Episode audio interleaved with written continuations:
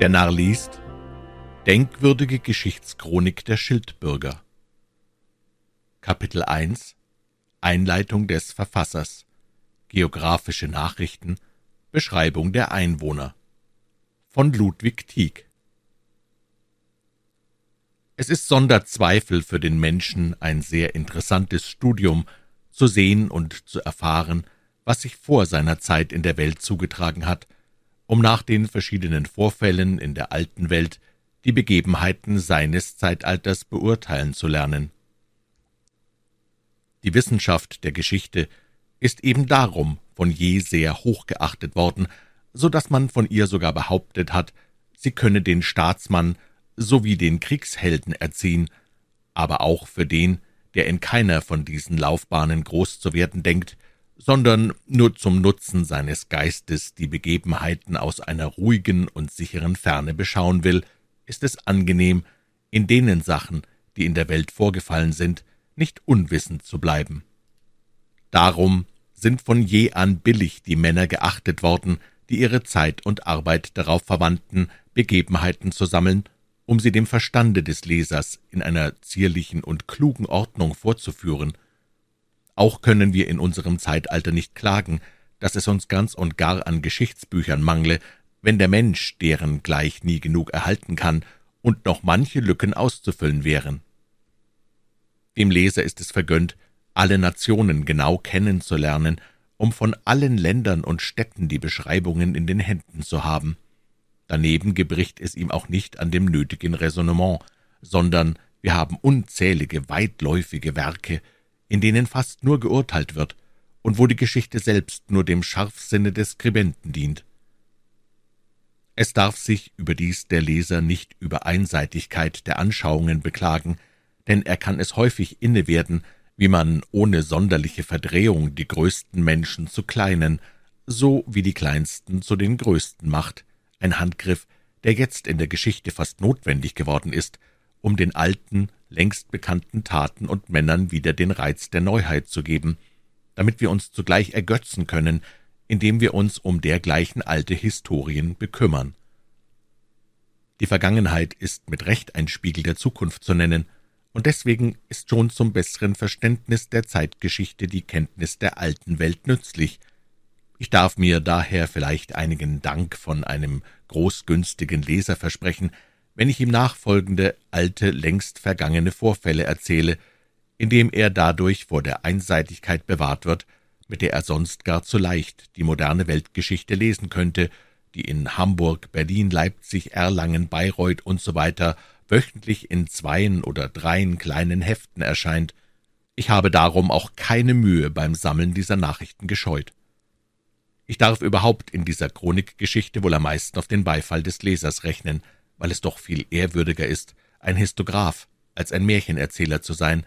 Ich hoffe daher, hier auch diejenigen mit mir zu versöhnen, die wegen der anderen Erfindungen vielleicht übel mit mir zufrieden sind. Der Leser hat es auch nur dem Zufall zu verdanken, dass diese Geschichtsdarstellung in diese Märchen gerät, für die ich sie anfänglich gar nicht bestimmt hatte, und man erlaube mir, hierüber nur noch ein paar Worte zu sagen wenn man sich einem Beschützer und Gönner empfehlen will, indem man wünscht, bürgerliche Pflichten zu erfüllen oder ein gutes Auskommen zu erhalten, und man bei einer solchen feierlichen Gelegenheit seinen Verstand zu zeigen wünscht, so wäre es höchst lächerlich, irgendetwas Poetisches hervorzubringen und es als ein Beglaubigungsschreiben einzureichen. Darum wird auch kein vernünftiger, im kultivierten Staate erzogener Mensch darauf verfallen, den Aufschneider umzuarbeiten oder den Finkenritter zu elaborieren, wenn er sich zu einer geistlichen oder Zivilstelle melden will, denn es sind Märchen und Possen, und kein Gönner glaubt an den Eulenspiegel und Aufschneider, selbst dann nicht, wenn er sogar einer von beiden in eigener Person sein sollte. Die Dankbarkeit des Staats, die Liebe unserer Mitbürger, das Eingreifen und Mitwirken, das Helfen beim Fortschieben des Jahrhunderts die zunehmende Aufklärung und Humanität, alle diese Sachen, die doch gewiss keine Märchen sind, weil sonst ja der dankbare Staat keine Gehalte dafür bezahlen würde, wird man nie durch Märchen erlangen. sondern eben deswegen hat es ja Griechen und Römer gegeben, und deswegen haben so manche Männer unter ihnen etwas getan und gelitten, dass man in unseren Zeiten Programme und Disputationen darüber schreiben kann, um Ruhm und Ämter zu erlangen. So wenig es sagen will, ein Gedicht hervorzubringen, so viel hat es zu bedeuten, wenn man eine Abhandlung über ein Gedicht zu verfertigen imstande ist, und dazu haben wir auch die alten Klassiker. So war ich neulich des untätigen Lebens überdrüssig geworden und beschloss also, am Baue des Staates mit Hand anzulegen. Ich hatte einen alten Verwandten von Einfluss, der mich aber schon längst vergessen hatte. Darum wollte ich ihm das Gedächtnis auffrischen und ein kleines Buch schreiben, das den Beweis enthalten sollte, wie Nero nichts weniger als ein grausamer Kaiser gewesen sei, sondern im Gegenteil ein sehr gütiger Mann, ein Charakter, der in der Ausbildung zu groß und daher für diese kleine Welt unpassend geworden. Unser Zeitalter liebt solche Bücher, und ich hätte mich dadurch vielleicht sehr empfohlen. Nachher wollte ich von des Caligula Pferde schreiben und davon Gelegenheit nehmen, unser Zeitalter und unsere Bürgermeister zu loben, aber ein guter Freund warnte mich noch zur rechten Zeit und versicherte mich, dass man keinen Spaß verstehe. Ich schwur ihm, es sei mein bitterer Ernst, aber da er am Ende recht behielt und ich nicht gern für boshaft ausgegeben sein wolle, so ließ ich auch diese interessante Abhandlung liegen. Doch da ich wusste, dass mein Oheim als ein rechtschaffender Geschäftsmann alles Unernsthafte und Poetische verachtete, so musste ich doch an irgendetwas Gründliches die Hand legen, und so verfiel ich denn auf die Geschichte der Schildbürger, die ich nach allen meinen Kräften auszuarbeiten versucht habe. Aber kaum war ich mit dem Werke fertig, als mein Oheim starb und ich auch nach bürgerlichen Geschäften zu streben aufhörte. Damit aber meine Untersuchungen nicht ganz unnütz sein sollten, habe ich, um der Welt zu nutzen, einen kleinen Verstoß gegen die Schicklichkeit begangen und diese wahre Geschichte in diese Erfindungen hineingetrieben. So viel zur Einleitung. Es fällt mir ganz unmöglich, dem wissbegierigen Leser nur einigermaßen befriedigende Nachrichten über die Geographie dieses Landes, Volksmenge, Anzahl der Feuerstellen usw. So zu geben, ob es gleich meine erste Pflicht wäre, denn ich habe davon gar keine Notizen, trotz aller wiederholten Nachforschungen angetroffen. Der Leser kann sich überhaupt schwerlich vorstellen, welche Schwierigkeiten ich habe überwinden müssen, um ihm gegenwärtige Geschichtserzählung zu liefern, denn die Quellen dazu sind fast alle versiegt und vertrocknet. Ich ließ in den angesehensten Bibliotheken nachsuchen, ich gab vielen Buchhändlern Aufträge, um mir von der Messe dahin einschlagende Bücher mitzubringen, aber alles vergebens. In den Buchläden selbst war keine Spur eines zu meinem Endzwecke brauchbaren Werkes anzutreffen. Ich ließ mich aber nicht irre machen, sondern besuchte aus reinem Enthusiasmus die Leipziger Messe in eigener Person. Einige unverständige Buchführer wollten mir Schmidts Geschichte der Deutschen oder dergleichen aufheften, aber ich merkte bald, dass das nicht einmal Hilfsmittel, viel weniger gute Quellen zu nennen wären. Als ich schon alle Hoffnung aufgegeben hatte, fand ich auf der Straße endlich noch einen kleinen, unansehnlichen Buchhändler sitzen, der aber bei aller seiner wenigen Figur die seltensten Werke feil hatte, die man vergebens in den größeren Handlungen suchen wird. Das Exemplar, das ich hier von der Geschichte der Schildbürger antraf, ist daher billig für ein Manuskript zu achten, und aus diesem habe ich auch in der Tat das meiste geschöpft. Der kleine Kaufmann erzählte mir unter Tränen, wie sehr er sich wundere, dass ich dergleichen Bücher kaufte, da ich doch wahrscheinlich zu den aufgeklärten Männern gehörte, die jetzt dergleichen Bücher so sehr verachteten und ihnen einen so schlimmen Einfluss auf die Sitten des gemeinen Mannes zuschrieben, dass er bisweilen wohl gar auf den Gedanken gekommen sei, sich für ein verderbliches Mitglied des Staats zu halten. Man suche ja zum Besten der Aufklärung und der Menschheit den Till-Eulenspiegel, die Heimonskinder, den gehörnten Siegfried und dergleichen Bücher durch andere, neuere, ungemein abgeschmackte zu verdrängen. Es stehe, fuhr er fort, zu befürchten, dass man ihn nächstens als einen Sittenverbrecher über die Grenze bringen würde, so wie er prophezeite, dass man diese Volksgeschichten mit der Zeit den Bauern so gut mit Gewalt wegnehmen würde wie das Schießgewehr. Ich wusste auch um diese Projekte und hatte schon oft gelesen, wie jeder unbeholfene Schriftsteller in neu gedruckten Büchern jene altgedruckten verachtet hatte. Ich suchte daher den Mann, mit dem ich ein inniges Mitleiden hatte, einigermaßen zu trösten. Ich sagte ihm nach meiner Überzeugung, dass er doch nur glauben solle, es sei der pure Neid, der die neuen Schriftsteller dahin bringe, dass sie diese guten alten Deutschen zu verdrängen trachteten, denn sie fühlten, dass jene besser geschrieben hätten, als sie imstande wären, dass überhaupt diese Vorschläge, dem Volke bessere Lesebücher unterzuschieben, eben ein Projekt sei, recht im Sinne der Schildbürger gedacht, dass die Menschen das Volk am liebsten erziehen möchten, die das Volk nicht kennen und selbst der Erziehung bedürfen, so wie diejenigen gern Lesebücher für alle Stände anfertigen, die für keinen Stand lesbar schreiben. Er sollte, fuhr ich immer fort, der Not- und Hilfsbücher der Boten aus Thüringen und dergleichen Bücher wegen nur unbesorgt sein, ebenso wegen der neuen, moralischen Volkserzählungen, die so unbeschreiblich albern sind, weil sich die Verfasser das Volk sogar dumm vorstellen und daher nicht wissen, wie sie sich genug herablassen wollen, denn in jenen alten sogenannten Scharteken stecke eine Kraft der Poesie, eine Darstellung, die im Ganzen so wahr sei, dass sie beim Volk so wie bei jedem poetischen Menschen noch lange in Ansehen bleiben würden. Seid nur zufrieden, sagte ich weiter, denn, mein lieber Mann, wenn jene Herren aufrichtig sein wollen, so denken sie vom Homer nicht besser wie von den schlichten Heimonskindern. So ein Curius in Comptis Capillis kommt ihnen mit seiner natürlichen Natur, mit seiner Wahrheit der Gefühle viel zu unhöflich vor.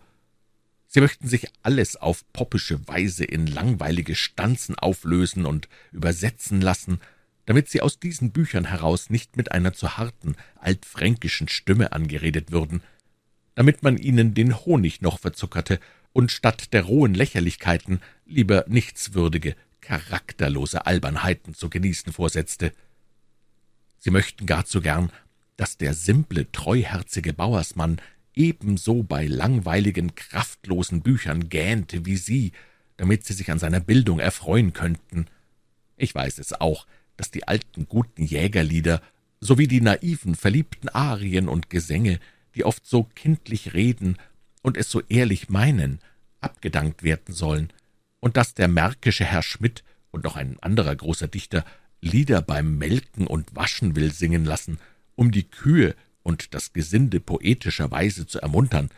Indessen, wie gesagt, seid unbesorgt. Ich hoffe, das Bessere wird oben bleiben. Ich ging endlich so weit, dass ich dem Manne entdeckte, wie ich die Absicht hätte, diese alten Volksbücher zum Teil umzuschreiben und sie spitzbübischerweise sogar in die öffentlichen Lesebibliotheken zu bringen, damit selbst aufgeklärte und wahrlich nicht schlecht fühlende Demoiselles sie mitlesen und sie eine der anderen empfehlen möchte, ohne zu merken, dass es so alte, verlegene Ware sei. Der Mann war sehr erfreut darüber, und wir schieden als gute Freunde. Der Leser verzeihe mir diese Abschweifung, Sie kann dazu dienen, ihm zum Teil deutlich zu machen, was ich von jenen Volksbüchern denke und warum ich sie von neuem abschreibe. Von der Geographie des Landes also weiß ich nichts beizubringen. Einige haben die Szene nach Utopien legen wollen, indessen halte ich dies nur für einen gelehrten Kunstgriff, um sich aus der Verlegenheit zu ziehen, weil Utopien eine Gegend ist, die es verträgt, dass man ihr alles aufbürde, aus dem Mangel der geographischen Nachrichten sowie der historischen Quellen, sowie aus der Geschichte der Schildbürger selbst, die fast etwas Possierliches an sich hat, haben einige schließen wollen, dass diese Schildbürger niemals existiert hätten, sondern nur eine Erfindung der Imagination seien. Ich will nicht weitläufig untersuchen, welche gefährliche Folgen dergleichen Hypothesen für die ganze Geschichte haben können, und dass diese Sucht alles allegorisch zu erklären, am Ende notwendig Geschichte und Poesie zerstören müsse. Ein guter Freund von mir ist dieser Erklärungsmethode gänzlich ergeben und liest deswegen Baniers Mythologie sowie die neueren, noch tieferen Abhandlungen und etymologisch-mystisch-allegorischen Werke fleißig. Dieser leugnet mir geradezu, dass die Schildbürger jemals existiert hätten.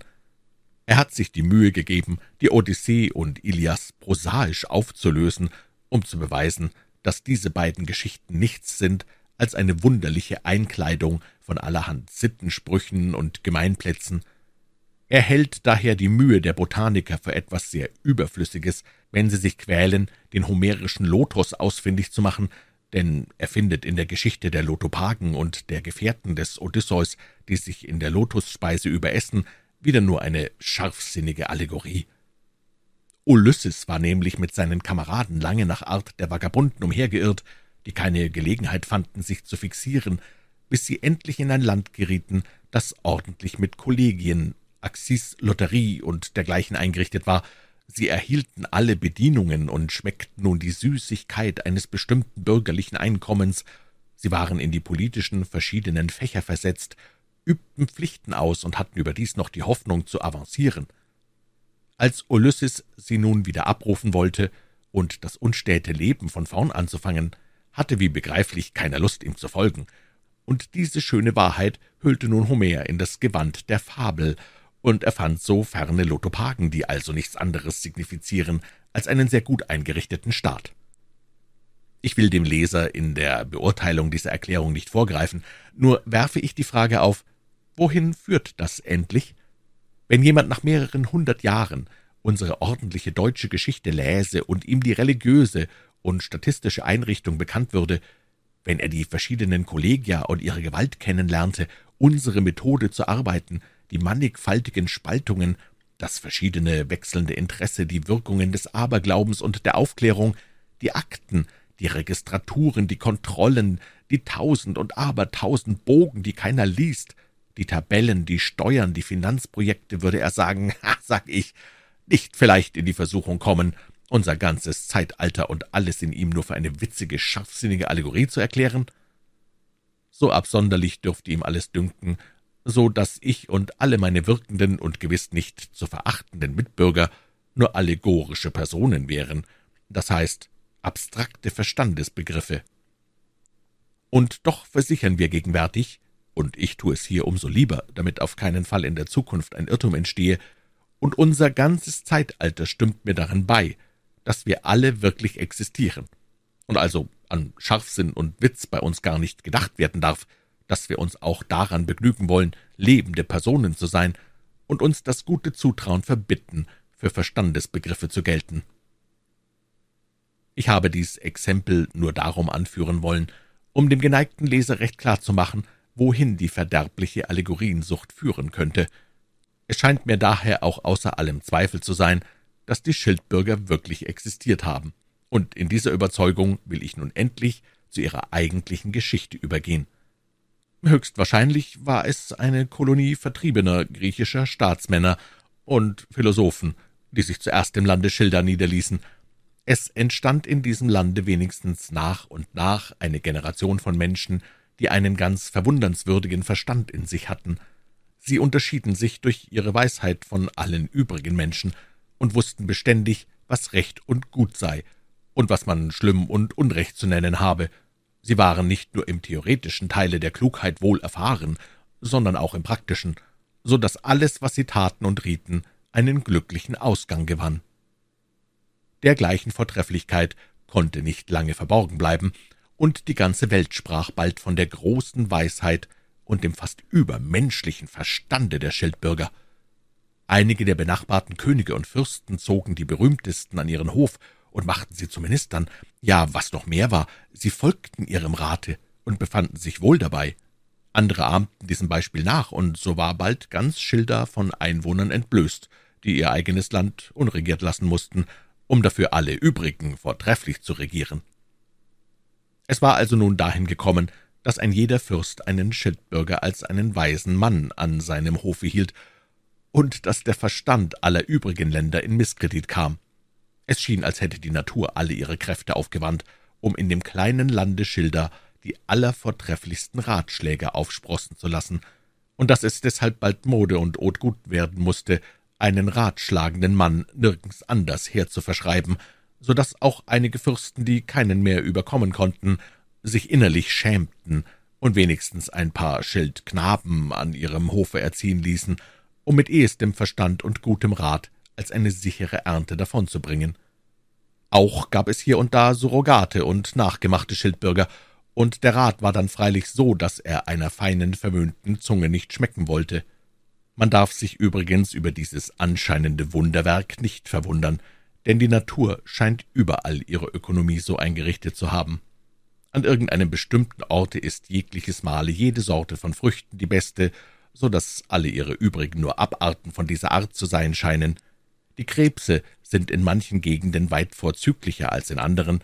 Die Römer konnten es zu des Horati-Zeiten den Fischen anschmecken, wo sie waren gefangen worden. In den neueren Zeiten hat man beobachten können, wie die Treue so in dem engen Bezirke der Schweiz zusammengedrängt gewachsen war, dass kein anderes Volk ein Talent dazu hatte, eine Leibwache des Fürsten zu formieren, bis sich in den neuesten Zeiten diese Fähigkeit der Schweizer wieder verloren zu haben scheint, so wie auch die Früchte manchmal plötzlich wieder aus der Art schlagen. So haben die Pariser Pasteten sowie die englischen Guinea immer alles gute Vorurteil für sich, so wie ich auch nicht begreifen kann, warum ein Fürst seine Untertanen nicht als Soldaten solle vermieten oder verkaufen können, wenn er einmal eine ganz besondere Anlage in ihnen dazu verspürt.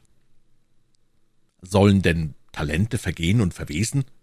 So wie ich es eben nicht unbillig finde, dass der berühmte Redner Demosthenes zweien gegeneinander streitenden Parteien die Reden machte, mit denen sie sich vortrefflich bekriegten, so halte ich es für bloße Einseitigkeit, dass man nicht öfter beiden Parteien zu dem doch notwendigen Kriege die Soldaten aus einem Lande übermacht hätte. Der Tadel dürfte auch übel angebracht sein, da in früheren Jahrhunderten schon die edle Unparteilichkeit der Schweizer auch hierin mit schönem Beispiele vorangegangen ist. Auf diese Art waren also die Schildbürger im Ratschlagen unvergleichlich. Denn da sie vielen Fürsten dienten, geschah es ebenso, dass einer oft Rat gegen den Rat seines Mitbürgers geben musste, und sie sich also mannigfaltig mit dem einen Verstand bekriegten, der auf demselben Boden gewachsen war.